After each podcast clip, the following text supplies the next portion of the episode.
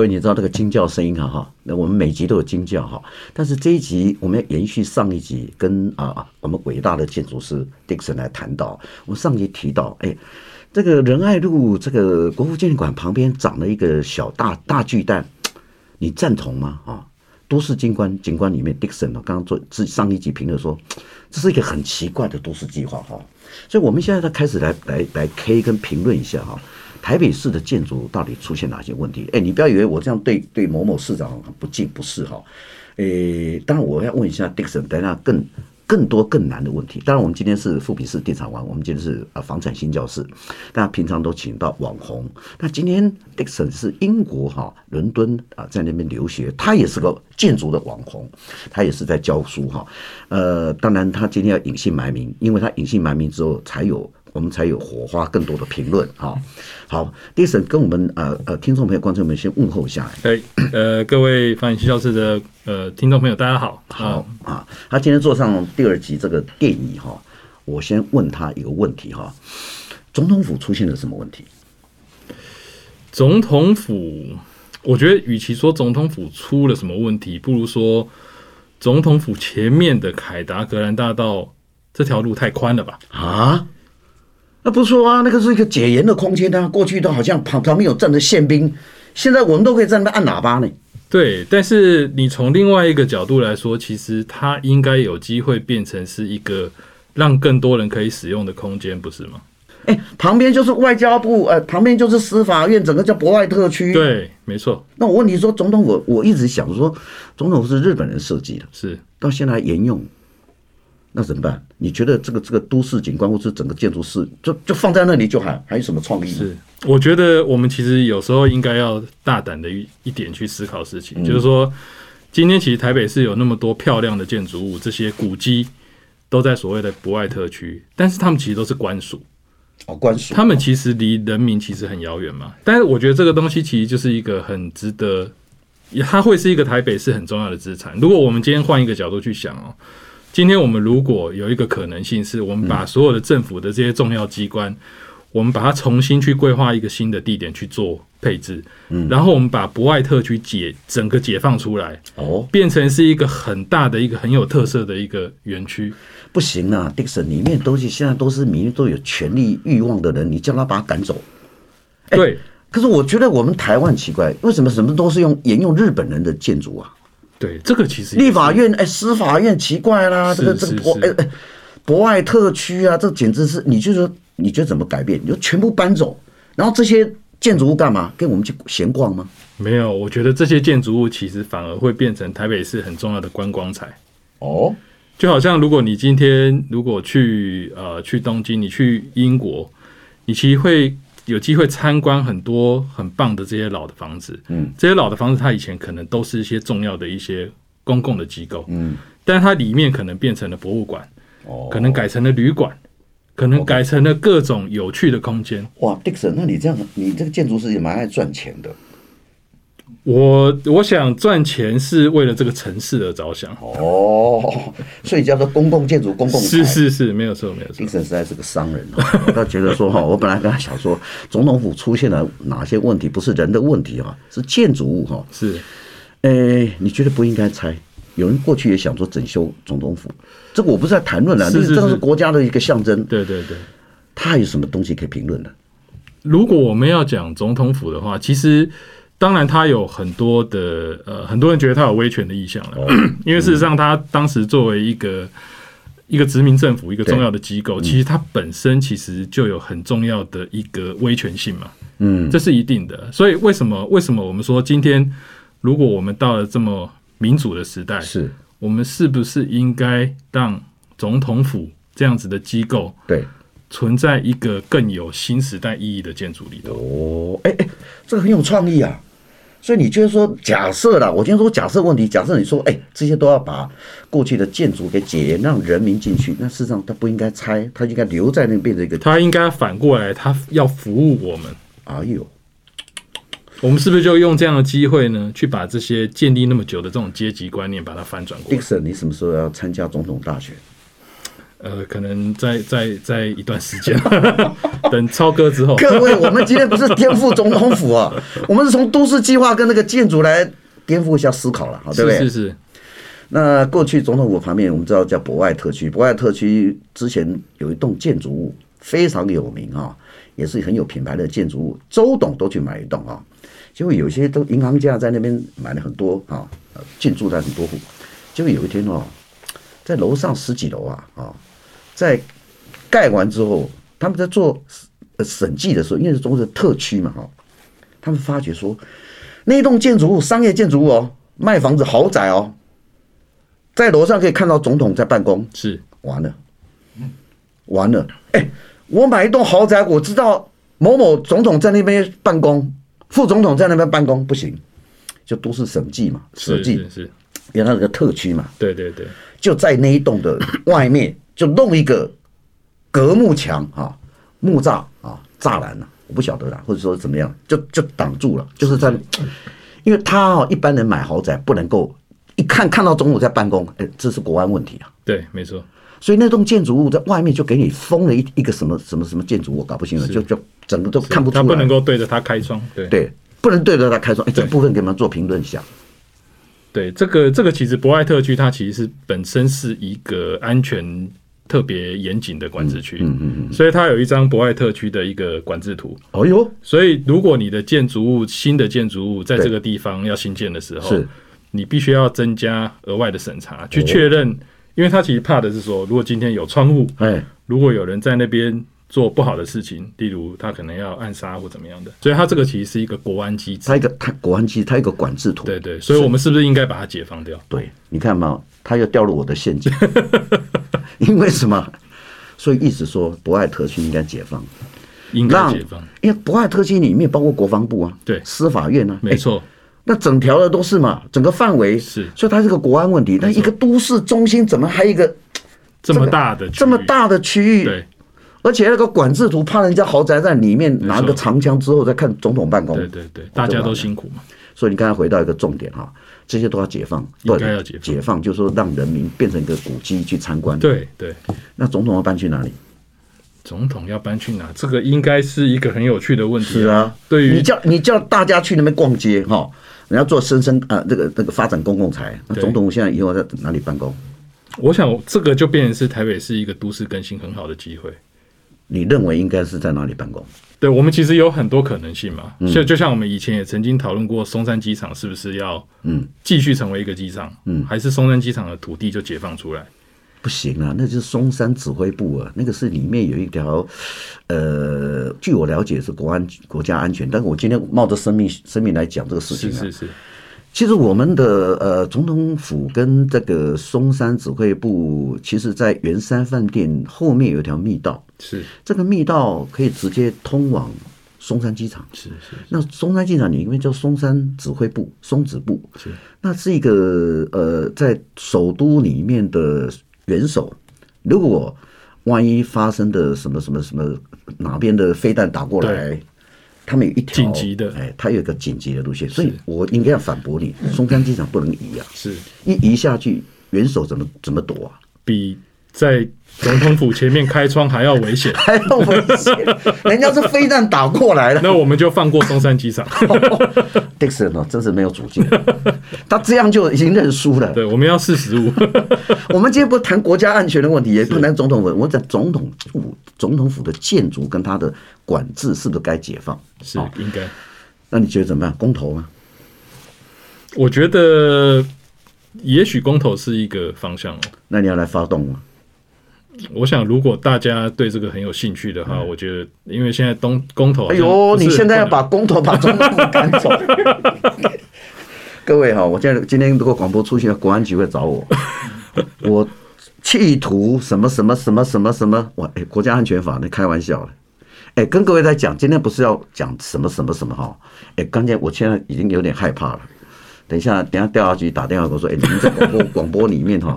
这个造成国家的安全，我们今天是从都市计划，哎，如果有监听的人呢，或者是说政府的这个这个什么一八四六啊、六四八一啊，不管了哈，我们今天是谈从建筑哈理念来看哈，因为这是个开放的社会嘛，对对，好啊，继续来追问了哈，新北市的都市计划跟天际线跟建筑的理念哈，是。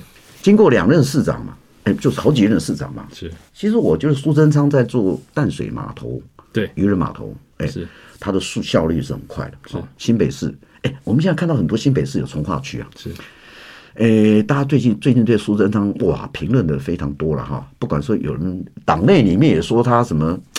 什么做到行政院长做到几年啊？做到什么时候？这哎，另外这是你们党的事情哈，这是哈，我们就不管哈，我们不过问。但是就他的在新北的建设，哎，从这个台北大学哎三峡啊，北大北大特区是到新版特区，那淡水整个海岸边，我觉得看二重苏洪道这边，现在有大概大都会公园四百二十四公顷啊，是做的非常的漂亮。对对。有人在评论苏贞昌，我觉得他在公共领域上效率很高。但苏贞昌大家都不用讲怀疑啊，事实上在在开发土地方面是是，你觉得你先评论一下苏贞昌在都市计划的部分。是，我觉得他应该算是新北市的历任市长中，应该算他的那个魄力的程度，应该是大家都印象很深刻。那后面两位呢？后面两位应该说每个市长的取向其实不太一样。苏苏苏苏市长那个时候比较像是一个。有点打前锋的角色，所以他其实冲冲冲，对，因为那个时候其实也是从他开始有了在板桥有一个一个新的政府市政府大楼嘛，是是是，然后再来是朱市长，那到现在的侯市长，侯市长，对，那我想一路这样看起来，其实新北市有几个特色嘛，一个是公园，现在看起来是越来越多，是。然后他们有很多这个，因为新北市其实它的观光资源是最多的。嗯，对。其实他们在观光，在包含金铜，包含很多九份这些，对。其实他们着力非常的深。其实这个部分其实真的是做的非常好。好，我们刚刚讲过哈，那现在是侯友谊嘛哈，是跟呃朱立伦哪一个做的比较好？我就从都市计划了，是跟建筑，你觉得评论一下？我想从都市计划来说的话。应该是说，朱市长那时候面临的状况，其实，在都市计划有些的推动的困难度其实比较高。那这个其实会有很多因素，就是可能地方上面的呃赞同的比例的问题。那事实上，其实很多比较从侯市长的这个阶段看起来，其实有很多的都市计划其实都开花结果。哦，举例来说，像呃戏子，其实一直以来都。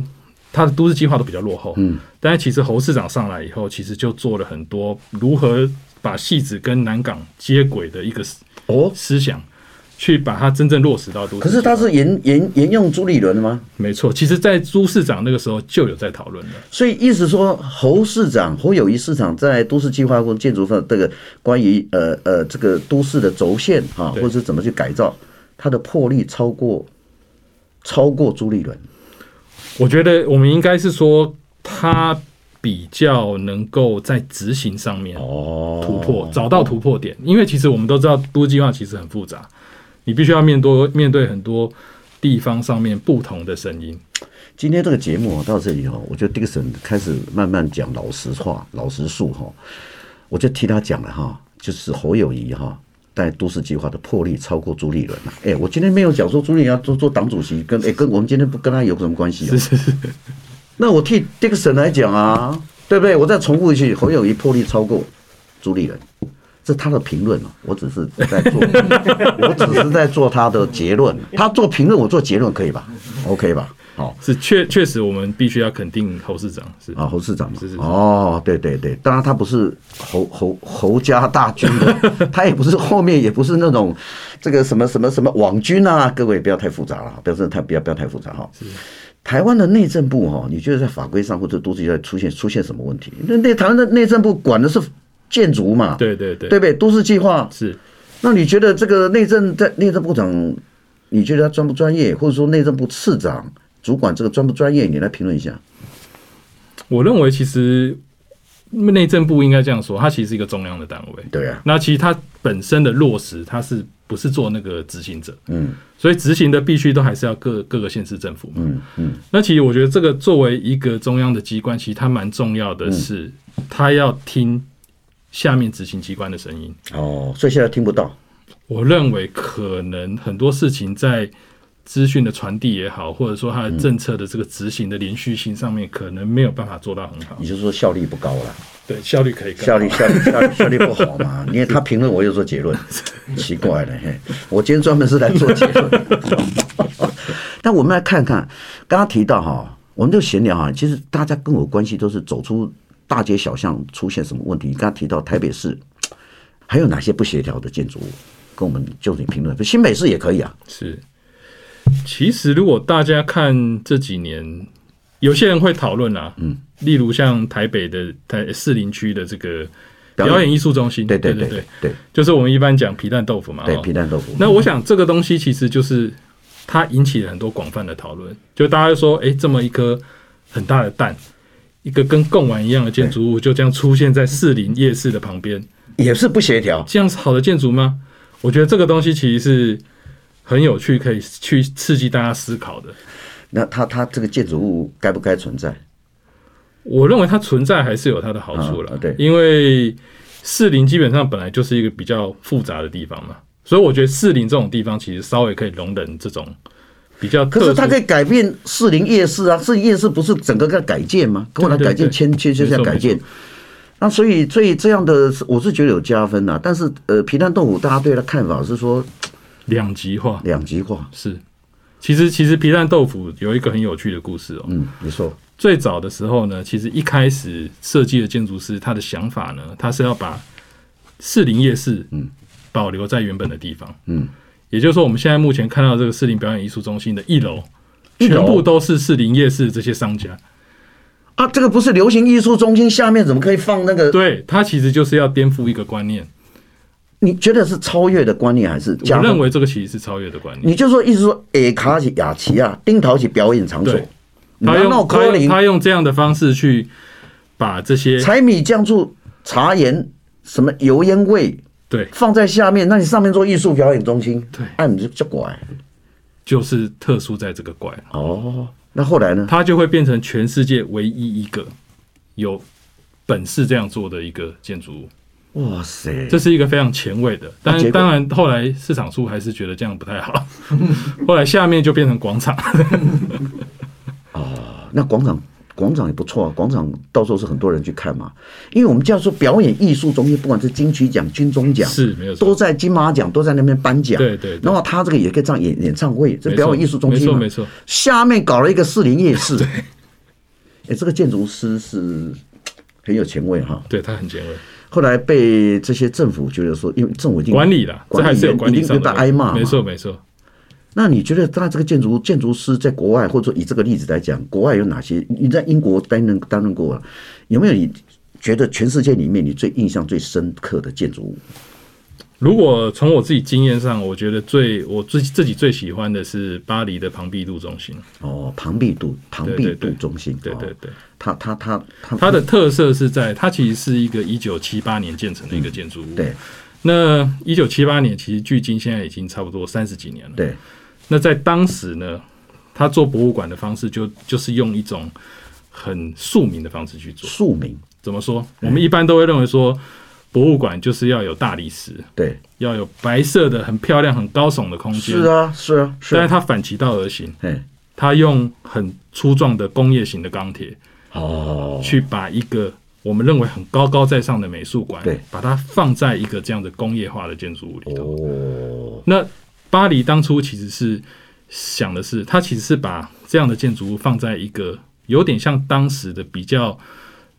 接近贫民窟的地方，哦，他要用这样的方式呢去翻转，然后最后也获得很大，就让很多平民到这个博物馆去的时候，他觉得说我就是个平民，但是我来享受的是一流的世界的作品。对，就是说这是这个东西，他要让一般人都能够享受。那你这样真是颠覆？那台湾台湾是没有颠覆的思思考嘛？台湾现在对这个东西其实是要很大的社会的包容性。哦，OK，好。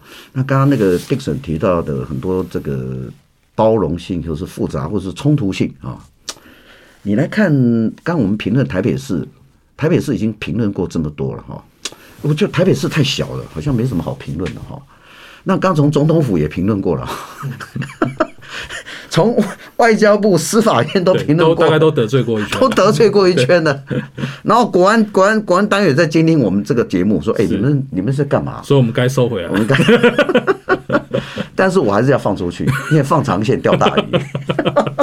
我钓今天钓是一只建筑的大鱼哈，他今天还没有讲到一半哈，我觉得他今天。这个神经在太怕了，他怕怕那个枪，他可能是从小在枪杆子长大的。等下走出门要小心一点。哎，台北市这个好像没什么好谈的啊。我觉得还我我来谈一下，就是说，呃，我们现在一般人在呃建筑的特性里面哈，因为很多人从化区就去开了嘛，是是，很多重划区，你觉得住在从化区好不好？其实住在从化区，我觉得它最明显的好处应该是它的人行道会比较舒服嘛，嗯，嗯，然后它的建筑物的要求的这个绿地比会比较充足，嗯，所以基本环境跟条件一定会比较好，嗯，但是它也有可能比较没有特色。当我们今天很喜欢东区的一些小巷子啊，对，重划区就没有这种特色。OK，那东区小巷的这种。很棒的生活机能，走两步便利商店，走三步好吃的餐厅。OK，从化区可能就比较不会，就是就是，各位，它变成一个取舍问题。我在他做评论，我再结论一下，买在从化区就跟鬼城一样，很有可能你要当你要当几年的鬼城的居民，住住住的都是鬼啊，不是不是。他又掉入我的陷阱。对，超哥、欸、我们摄影我们摄影师哦，好多人都买从化区，你就是他说他是个鬼就对了。呃，就是你要给从化区时间。对对对，有大鬼小鬼了哈，是，是没关系哦。东区到底出现什么问题啊？东区，我想最近大家在谈的应该就是它的店面的问题嘛。就是第一个是空的店面太多，嗯，再来就是它其实慢慢它的课程其实被信义区吸收过去了。你觉得东区怎么改造？其实，其实我觉得东区哈最需要的是一个公共空间。因为哈，我之前有个朋友从呃也是走世界一圈回来，他哇，大家觉得说东区好棒哦，就他去看东区，台北的东区，这什么什么是什么叫东区啊？跟国际的都市怎么比呀？对，台湾东区的东区，哎，人家东区没落，就是它本来就没有特色嘛。原本是因为它有很多食衣住行的没错好吃的东西，因为租金太涨，对，涨太高了，然后现在。又因为 SARS 呃这个这个 COVID-19 的问题哈，所以东区台湾的东区根本不是不是个咖，世界上都比不上。你觉得？你来评论一下。我觉得东区这几年对我来说最大的那个影响是，连那个以前大家很熟悉的那个敦南成品都消失了。哦。那以前其实去东区你会发现说，哎，你可能到处逛一逛，你最后你搞不好去敦南成品坐一下看个书。嗯。当敦南成品消失之后呢？哎。东区已经没有你停留太久的价值了。哎、欸，对，你要停在哪里？哎、欸，你你以前可以在敦南成品旁边的步道或者是它的楼梯坐下来稍微休息一下，对，看看路上的帅哥美女。对，请问现在东区有哪个地方可以做到这件事？哎、欸，Dickson 讲的也对，这样我思考一下，那我去东区干嘛？因为我你已经找不到一个目的性了。欸有啦，也我们我们不我们不我们不做 PR 啊。东区粉圆呐，过去其实东区大家都不知道，过去东区是呃台湾金饰哈呃钻石交易的场所。以前呢、啊，我觉得四五十年是它有它的文化是。后来这些呃金钻啊金饰里面就变。给外劳去做耳环了，哦，所以东区里面我们现在看到是不是外劳，是老外哦，是。这些人去买耳环的哈，是。那现在已经没特色了，然后当然，这个同理后面有一堆很多的年轻人在做一些小店，对，哦，所以他也完全没特色嘛。是，哎呀，评论到现在为止哦，我还是希望这个。刚刚 Dickson 那个总统府的公投啊，不是总统府建筑的公投啦，我以为总统还公投嘞，国安局要打电话来说不行，这样我麻烦了。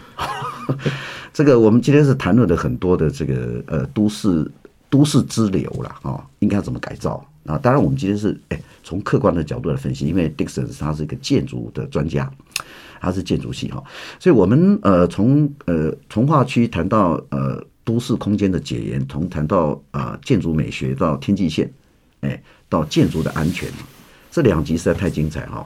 当然，我们还继续在做分析了。不过，呃，谈到这里为止哈，我们今天把 Dixon 的分数打了一百分哈，因为因为他竟然哈，呃，说某些市长哈，建筑都市哈是灵魂，因为这灵魂不是我们要去做，我们真的是用心良苦啊，各位，你知道吗？做这个节目啊，冒着生命危险啊，不是冒着 冒着生命危险来做这个节目啊，我们就开开玩笑啦。今天大家评论一下，其实我们很少来谈，而且。过去你没有听过这样的一个一个问题哈，你说哪些皮蛋豆腐啊这样？好，今天那个呃，今天如果你对本节目有什么任何的呃这个意见，或是有什么一些想法，你可以留在我们富比士地产王哈，这里是房产新教室。今天节目到此了，那我想非常的精彩，下次有机会我们再请 Dickson 来一起来参加，谢谢，我们下次再聊，谢谢拜拜，谢谢，拜拜。